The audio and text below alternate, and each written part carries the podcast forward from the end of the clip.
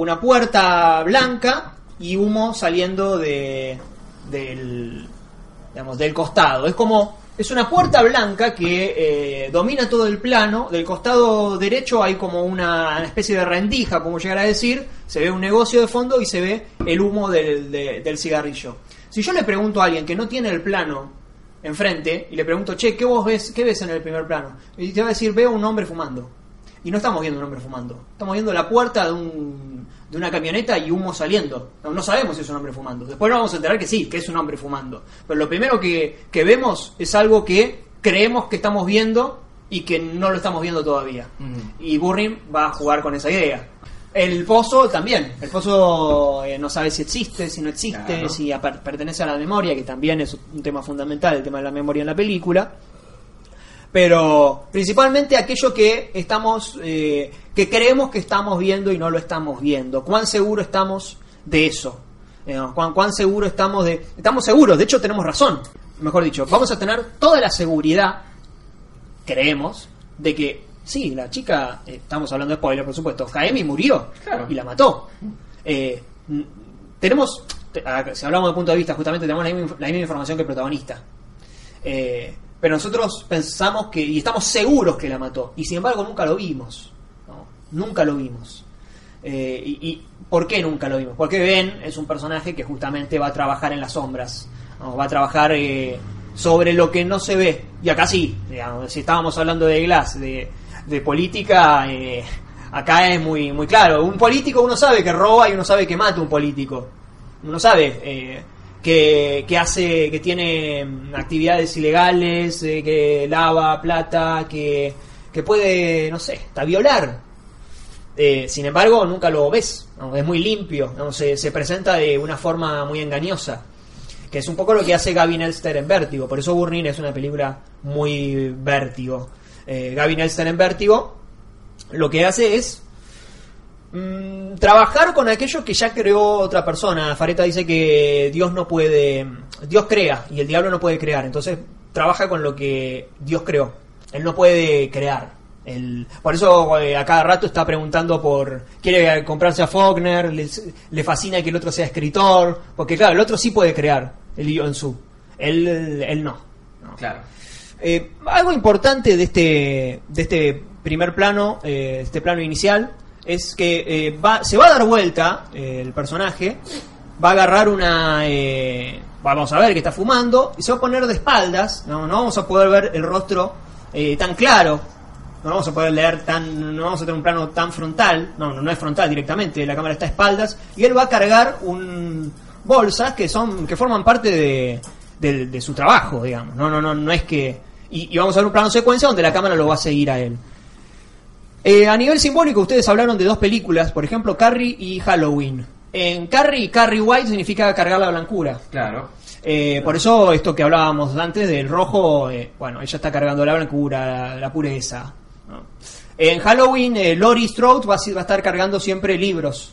Claro. Eh, en contraposición a las compañeras que están digamos, sueltas de ropa, eh, no les importa la, el- la escuela, pero además no solamente está cargando libros, sino que está también cargando el peso de ser una heroína. Por eso después cuando se va a dormir, se va a dormir a la tarde, porque a la noche no va a poder dormir. En el caso de Burning, él está cargando unas bolsas, pero simbólicamente está cargando el peso del padre. O la herencia que le dejó el padre. No solo la casa, sino el peso eh, de que el padre es un personaje también eh, acusado de crímenes. Él va a querer no parecerse nunca al padre, por eso siempre va a mantener la calma, por eso va a ser poco social. Y eh, si uno recuerda la primera, eh, la primera vez que vemos al padre, lo vamos a ver en la, en, en la casa de Lee Byung-soo, en portarretratos. Va a haber unos portarretratos con militares y qué sé yo. Y el primer retrato, donde está Lee Byung-soo y el padre, va a estar Lee Byung-soo subido a la cabeza del padre. Pero antes de pasar a ese plano secuencia, vamos al, mejor dicho, al desarrollo del plano secuencia, eh, tenemos que hablar de lo que aparece en escena en el plano inicial. Recién hablábamos del plano inicial, de lo importante que es, todo, todo director de cine lo sabe, y si no lo saben, eh, eh, vamos a aclararlo. El plano inicial y el plano final son los más importantes en una película. Son de los que más atención se pone. No es que los otros Todo buen director le presta atención a todos los planos, por supuesto. Pero el plano inicial y el plano final son la puerta de entrada y la puerta de salida. Es la última imagen que te llevas y la primera. Eh, Generalmente se unen. Mm, A veces están unidos simétricamente, o en valor de plano, o en elementos eh, que aparecen en escena. Pero los elementos en escena también tienen que tener un cambio, porque si no estamos hablando de Halloween de Gordon Green. En el caso de Burning, eh, ¿qué vemos en, el, en este, este plano secuencia inicial? Vemos un camión, camión blanco, una parte trasera, un eh, cigarrillo, a Lee Byung-soo de espaldas. Eh, está bien, tenemos todos estos elementos que ya hemos dicho. Ahora, si en el plano inicial teníamos a Lee Byung-soo dándonos la espalda, en el último plano de la película va a estar de frente, ¿no? viéndonos a nosotros. En, el si en el primer plano de la película lo teníamos en la parte trasera del camión, ahora lo vamos a tener adelante, Claro. conduciendo. Si en, la par- en el plano, primer plano de la película lo íbamos a tener mm, cargando una bolsa, va a estar desnudo, pero también va, ¿qué va a estar cargando? Un muerto. Un un muerto detrás, porque está, eh, está físicamente detrás, digamos, el auto prendiéndose fuego Sí. detrás. Prendiéndose fuego, como él estaba fumando, digamos, al principio lo teníamos fumando, después vamos a tener el fuego del auto que quema de, de Ben. Entonces, todos los elementos que vimos en el plano inicial se resignifican en ese plano final. Digamos, Ben, ben eh, Lee Byung-soo los, los termina utilizando para, eh, no sé si para vengarse, pero bueno, sí, eh, en parte se está vengando. Eh, también se está enfrentando a su otra parte, vamos a decir, digamos, a su, su opuesto, su, su opuesto más opuesto. Porque con Ben van a ser eh, van, a, ser muy opuestos y también van a tener sus similitudes. Van a ser personajes. ben es un personaje social, pero al mismo tiempo es un personaje solitario que después va al lago y está, solo, o, incluso en la fiesta con familiar eh, va a estar acompañado de los padres, pero no se lo ve muy, eh, muy junto. Va, va a estar. los dos personajes van a tener varios puntos en común, además de Jaemi, por supuesto. Otro factor fundamental, y este no me lo quiero olvidar, es la lluvia. La lluvia también es un elemento que trabaja simbólicamente en todas las, todas las eh, generalmente en las películas. Por ejemplo, vamos a ir a un ejemplo que, que, que pueden saber ustedes, Taxi Driver o Relatos Salvajes. Taxi Driver, Martin, eh, eh, Travis Bickle dice que venga esta lluvia y se lleve a todos los que están, a todos los lincheras. En el relato salvaje, la lluvia en el relato de las ratas, en el segundo relato de Julieta Silverberg, opera como, bueno, para limpiar culpas, para limpiar pecados, para llevarse la mierda, justamente. Algo muy, eh, muy bíblico, digamos, muy católico.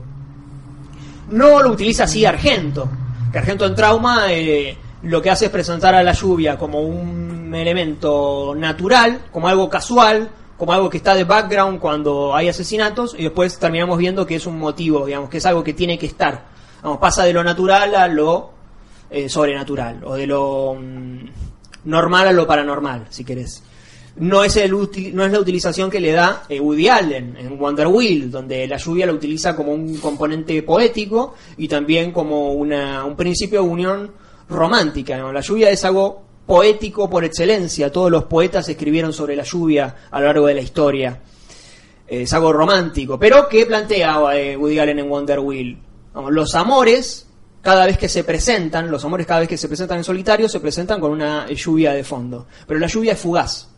Por eso esos amores van a durar poco tiempo. Digamos, nu- nunca llueve 24 horas. La lluvia tiene eso de que te une románticamente, pero también te condena. También te condena a, durar poco. ¿Qué, ¿Cómo lo utiliza acá eh, Lee? Bueno, en principio tenemos una escena que cuando él llega a Paju, a su, a su lugar, a su, eh, a su casa, vamos a tener que está, está lloviendo. ¿no? Ya la lluvia como un elemento normal, natural. También él está volviendo a, su lugar, si queremos. Pero eh, el, punto fundamental es la escena en la que están en el bar, en el restaurante, hablando con Jaemi, y Jaemi está contando de que fue a la India y fue el gran hambriento y se emociona de los momentos que estuvo en la, en, la India, cuando el cielo pasó de... eh, vio como el cielo en el desierto pasó de, mm, de naranja a rojo, a azul, que es la estructura que va a tener la película. La película va a tener que pasar de el cielo naranja cuando ella baila, a rojo cuando ella muere, a azul en el final de la película, que es completamente azul. Además del azul que tiene relación con la lluvia eh, que estamos hablando. Pero lo que va a decir ahí eh, el personaje de Ben eh, se va a empezar a reír y va a decir, ah, mirá, está, está llorando. Y Lee Su le va a decir, pues, no le va a decir, pero lo mira como diciendo, ¿qué le pasa a este? esta chica está llorando y este se está riendo. Y mm, Ben le dice, yo nunca lloré. No, nunca, en toda, nunca en mi vida lloré. Capaz que lloré cuando era chico, pero no me acuerdo. Sobre el final vamos a tener un plano secuencia, simétrico con el plano secuencia inicial, donde eh, vemos llegar a Ben, eh, se baja del auto negro, eh, se baja todo vestido de negro además, se acerca al personaje de Lee Su, eh, ¿te viste Jaime? Va a Lee Su, lo acuchilla con la cuchilla que ya vimos cuando él llegó a Pajú, que es la cuchilla de guerra que utilizaba el padre. Y sigue el plano y el plano se cierra en un primer plano de Ben sufriendo estamos siendo apuñalado. Ben parece querer pedir ayuda, parece querer gritar, pero no puede. Ahí se invierte lo que vimos durante toda la película en donde eh, Lee Jong-soo no le podía eh, no le podía hablar a Ben, viste que lo intimida eh, la figura de Ben a Lee Jong-soo, casi que no le habla, le habla muy poco. Acá el que quiere hablar es Ben y, y no puede. Pero lo que pasa ahí es que Ben no llora. Eh, a ver lo acuchillan y no llora ni en el momento de la muerte. Es un personaje frío por excelencia. Eh, muy cruel, muy cruel también. Bueno, por eso el personaje eh, no, no llora ni cuando lo matan. Pero se da algo aún más, que es que cuando termina la película, el, el personaje de Leon Su se pone, bueno, se denuda, quema el auto, lo vemos ahí al auto quemándose, él se sube a su, a su camioneta, se va, agarra la camioneta, maneja, se escucha ese tema, temazo, que después lo pueden poner por acá, y, y empieza a llover. de algún modo, las lágrimas que él nunca lloró en toda su vida empiezan a caer ahora. estuvieron reprimidas, sostenidas hasta el momento eh, de su muerte. Pero, volviendo al plano secuencia. No, nos fuimos del plano inicial al plano final, pero bueno, eh, digamos, todo autor eh, lo, lo, va relacionando. Incluso habíamos mencionado recién a, a The que hace lo mismo, Clint Eastwood, abriendo la película y cerrando casi con el, con el, casi con el mismo plano.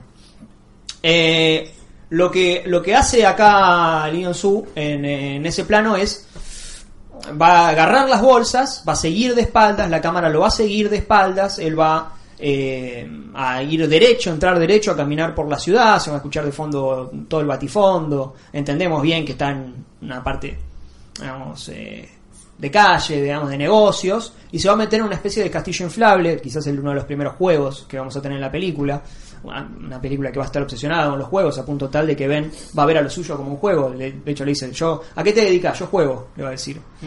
Eh, va a hacer trucos de magia, eh, va a tener, eh, va a leer manos, va a estar llena de juegos. El invernadero es un juego también. Y el laberinto. Vamos, eso que vemos ahí, de él yendo por la calle, dando, pegando la vuelta, y después metiéndose en el castillo inflable y después volviendo, es el primer laberinto que vamos a tener en la película. Después lo vamos a tener, bueno, cuando él busca el invernadero, que está perdido, completamente perdido, está perdido en un laberinto. Cuando se, cuando se empiezan a seguir entre ellos en auto, que es también súper vértigo, eh, con las calles en, en, digamos, en ascenso. Eh, él buscando al gato en el garage también es un laberinto. Eh, va a estar repleta de laberintos la película.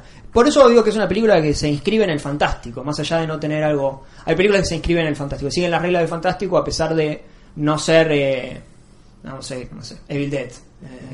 Eh, más allá del olvido es una. Eh, eh, bueno, muchas, no importa. no viene el caso. y se va a presentar con, con, Jaime. La primera vez que vemos a Jaime va a ser moviendo los brazos. Vamos.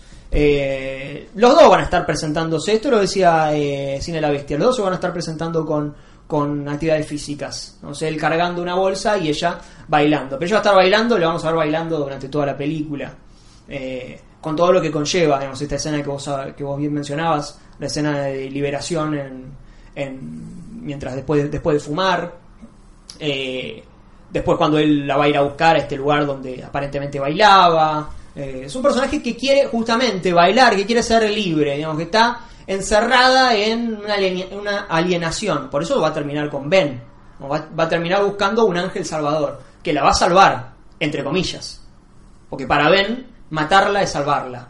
Pues claro, esta chica dice que quiere desaparecer, entonces yo voy a ir, la voy a matar y le voy a hacer un favor.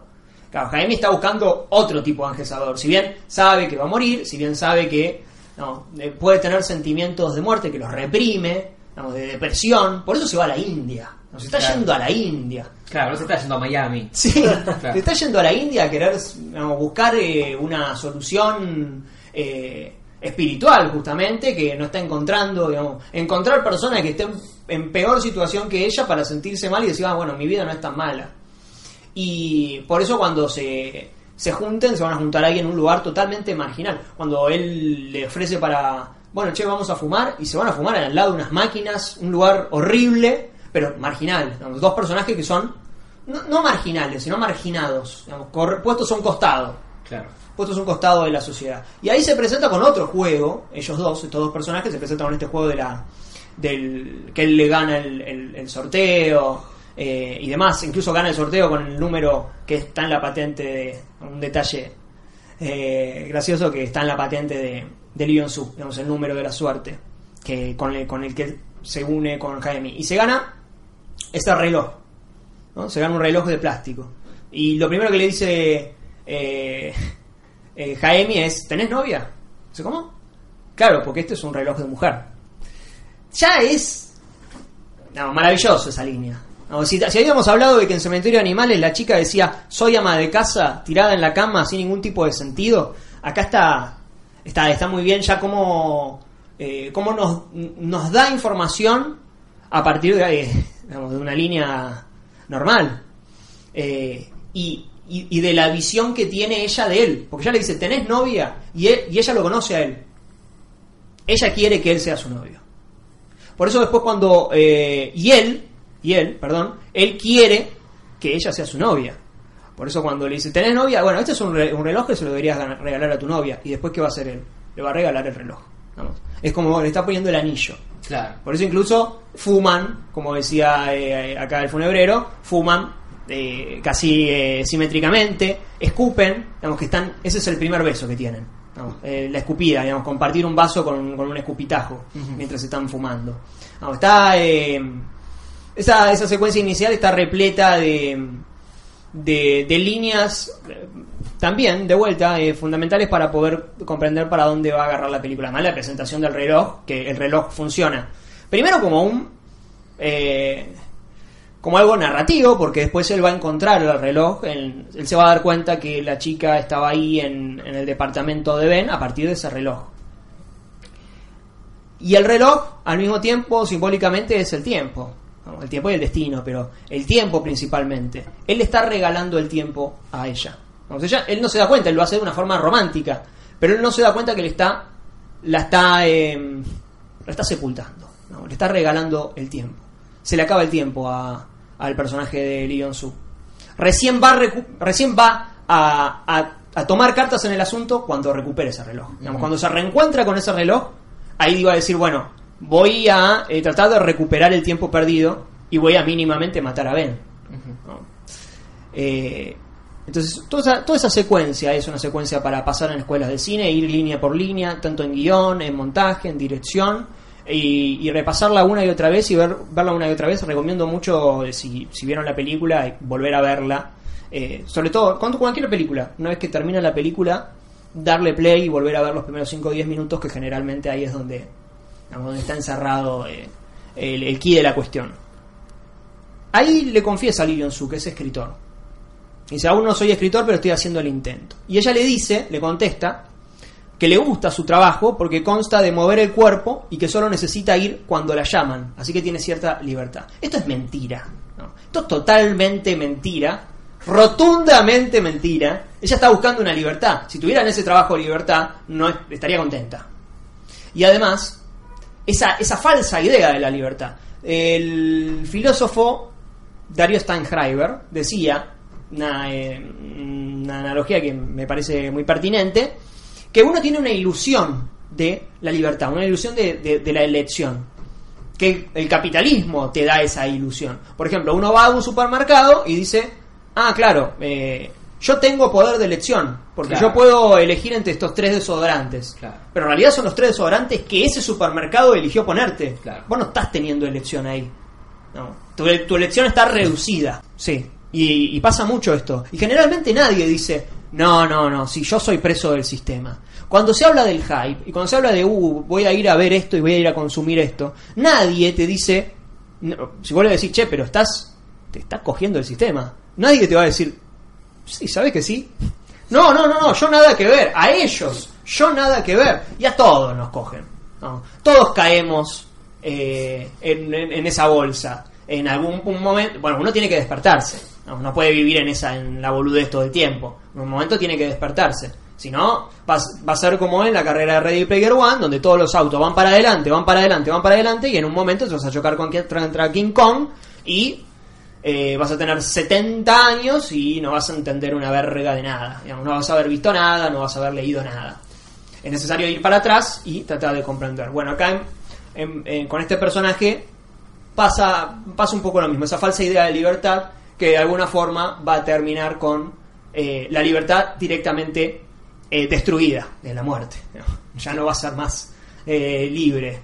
Incluso ella va a estar volando como un pájaro en el, en el baile que hace en ese momento que decís con la música de Miles Davis. Y la imagen de, de Lee Su siempre va a estar a- asociada a la naturaleza, él va a tener un, eh, una remera con un árbol, el- el- incluso ese plano secuencia brillante va a cerrar en un árbol, además de esa especie de amanecer.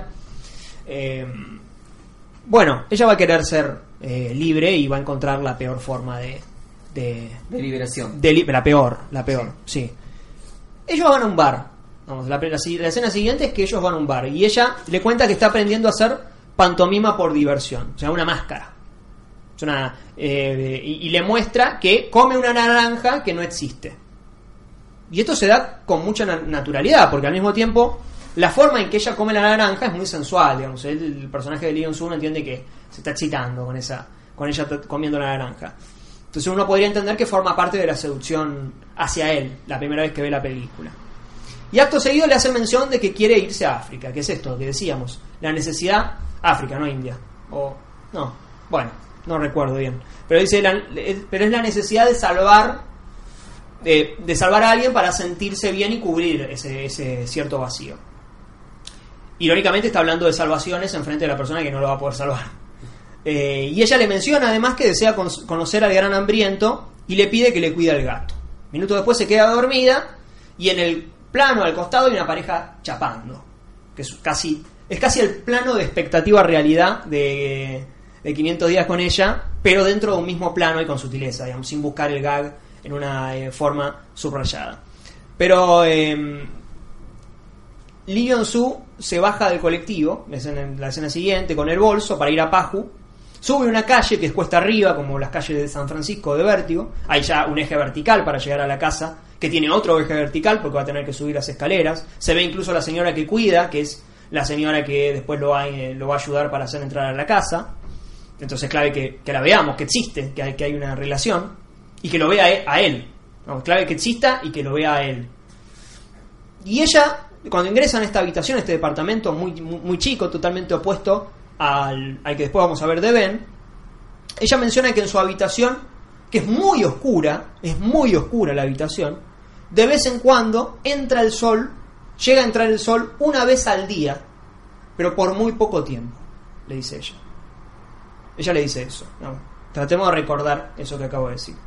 Y le cuenta que el gato se llama Caldera. Y uno imagina, claro, es, imaginario el gato, porque Caldera es un nombre. Es, es tan, es tan evidente que suena inventado. ¿no? Es, eh, fun- funciona de esa forma el gato, porque decís, claro, se llama Caldera, le está inventando un nombre. ¿no? Le tiró el nombre de Caldera. Después sí, evidentemente, evidentemente se va a llamar Caldera, además de la relación con el fuego obvia que tiene eh, la caldera. Y ella le va a decir, una vez me dijiste que era fea. Fue lo único que me dijiste en la secundaria. Y él no le contesta. Tengamos en cuenta que lo primero que eh, ella le dice a él es, ¿tenés novia? Después le dice que se hizo una cirugía y después le dice que él le había dicho en la secundaria que era fea. Ella no pudo superar que él no le diera bola. Entonces ahora quiere que él le dé bola, digamos. Ahora quiere que, ahora quiere tenerlo, quiere controlarlo. Lo va a terminar controlando al punto tal de que ella lo va a besar a él. Ella lo va a coger a él, lo va a iniciar a él. Le va, ella le va a poner el preservativo incluso. Es más, en la fantasía de Lee Su cuando él se está masturbando, se imagina a ella masturbándolo a él. O sea que eh, él no tiene el control de nada. Es un personaje que siempre lo están llevando de un lado para el otro. Hasta que después aparezca Ben, que va a ser el que va a controlar a, eh, a, a ellos dos. El- es como es como una escalera, incluso en el, en el plano en, en que están sentados afuera, que es muy bueno como elige eh, Lee Chandon las posiciones de los personajes. No, primero Lee Yeon-su, después ella y después Ben, pero además las posiciones eh, corporales. Uno eh, sentado más alejado, que es eh, Lee Yeon-su, ella en Jaemi con, con los pies eh, apretados y el personaje de Ben que va a estar totalmente relajado. Pero si uno ve el plano, se forma una escalera, eh, es como si hubiera alturas. ¿no? Si es la escalera de poder con la que se va a manejar toda la película. Ben va a ser el que va a manejar a todos. Pero decíamos que ella le dice, cuídame el departamento, le dice, cuídame el gato, venime a buscar, lo va a convencer hasta de fumar. Va a ser el personaje que lo controle hasta ese momento en que, eh, como decíamos recién, aparece eh, Ben. Pero retomemos a la escena de sexo que tienen, que estábamos diciendo antes. Mientras tienen sexo, se va a ver un rayo de sol que va a entrar por la ventana y que va a dar contra el mueble que tienen enfrente. Que es ese, rayo de sol que solo aparece una vez por día por poco tiempo. Y que marca además que esa será la única vez que van a tener sexo. La única vez que aparece el sol, la única vez que van a tener sexo. Y hay una simetría aún más brillante, y volvemos al plano final, que es cuando se va alejando eh, Lee Yeon-su en el auto, y se ve de fondo el auto prendiéndose fuego, la, es todo oscuro, digamos, todo, todo azul. la, imagen está dominada por todo azul. incluso a él lo vemos muy azulado. Y de fondo se ve el auto quemándose. Llega un punto que el auto, eh, prendido fuego, se, se forma como una pelota. Digamos, y de lejos se ve como si, estuviese el sol. el sol que aparece una sola vez por día. Eh, esto es eh, lo tenemos tres veces, como esto que decíamos de As eh, con, la, con la ambulancia, acá aún más sutilmente, porque es casi imperceptible, ¿no? no es que te lo señala Ali Chandon, te dice, mirá, mirá, mirá qué genio que soy, que te lo puse acá, acá al final. Pero si hablamos de Lee Jong-soo, que no solo es un personaje controlado por los demás, sino que siempre está separado de todo. Por ejemplo, el plano inicial está solo, va a ir a vivirse solo. Sus actividades de trabajo y de recreación son solitarias, escribir es solitaria, correr es solitaria. La búsqueda por el invernadero la va a hacer solo, no va a decirle a un amigo, che, ¿me venís a ayudar que estoy buscando un invernadero? Masturbarse, se va a estar masturbando toda la película, una actividad eh, digamos, solitaria por excelencia. Los padres no los va a ver nunca. La madre no sabe dónde está y también tiene un problema de comunicación con ella, que ella lo está llamando en toda la película. La llama y le corta. Y después, cuando la vuelve a ver, incluso ella está con el teléfono, no, casi no le da bola. Eh, con su padre no entabla un diálogo en toda la película, no hablan nunca. Incluso en el plano, en el juzgado, él está en todas las... eh, no hay nadie alrededor de él siquiera, no es que solamente no está cerca del padre, sino que eh, todos los asientos que están alrededor de él están completamente eh, vacíos. Y hay una simetría entre los padres muy curiosa, y es que él hace 16 años que no ve a la madre. Y el padre va a pasar un año y seis meses preso. Los mismos números entran en escena, volviendo esta eh, idea autoral eh, de jugar siempre con, con lo que tenemos, digamos, de, reutilizar esto que hablábamos del, primer, plano inicial y el plano final, donde se vuelven a ver siempre los mismos elementos. Eh, sobre el final, cuando él decida matar a Ben, tampoco lo va a hacer en un lugar como un shopping, con un disparo en medio de la calle en hora pico. Lo va a hacer alejado de todos, sin nadie a metro. Siempre se va a manejar alejado de todos, en solitario. Y en el caso de Ben, que habíamos dicho que es alguien opuesto a Lee Yeon-soo, que sonríe todo el tiempo, que es de clase alta, que en lugar de correr en el campo, corre en una cinta en un gimnasio, que además está ubicado arriba y no a nivel de la calle, ¿no? reflejando un poco la clase alta que es.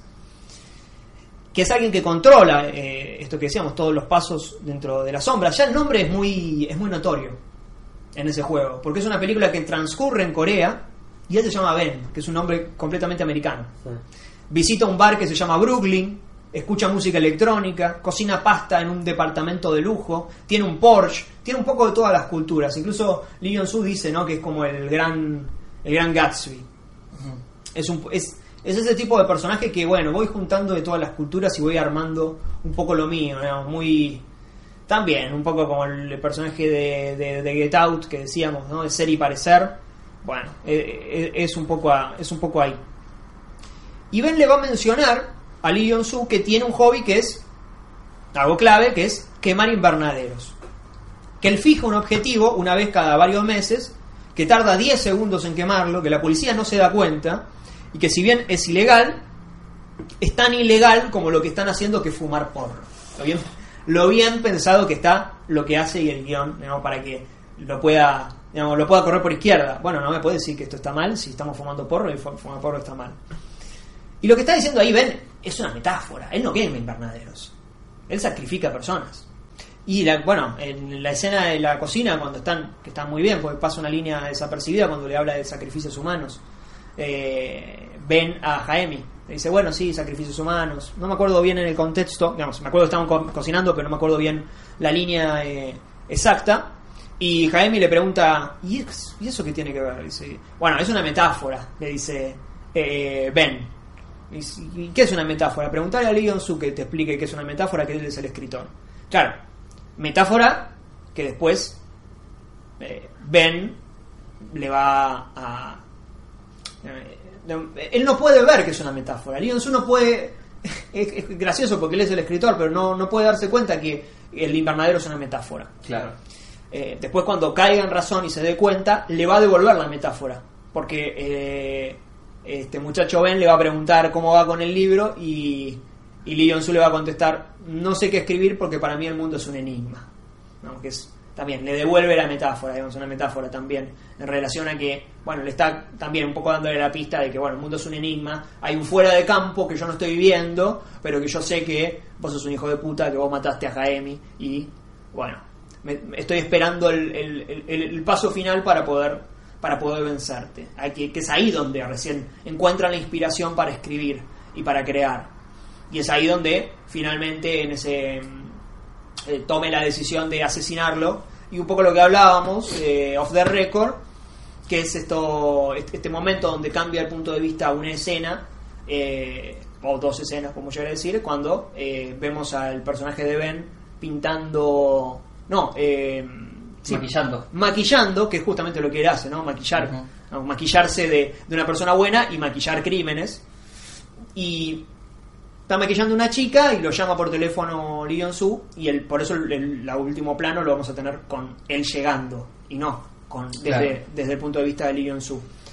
Y podemos llegar a entender que cuando Lee Jong-soo quema el auto de, de Ben, también está quemando el cadáver de la chica que antes estaba eh, maquillando. La segunda Jaemi. La segunda Jaemi. Claro. Es, eh, también hay una eh, hay una simetría bastante trágica, pero bueno, es, es muy cierta, que es cuando Lee Jong-soo se pelea con Jaemi la última vez que se ven, que ella se está, está bailando ahí desnuda, él le dice, ¿cómo te vas a desvestir al lado de desconocidos? Y Jaime se enoja y se va. Ahí se sentencia un poco todo. Claro. Y después en el final, él para. Él se va a tener que, que desnudar Claro, claro. frente a un desconocido, ¿no? Frente a Ben.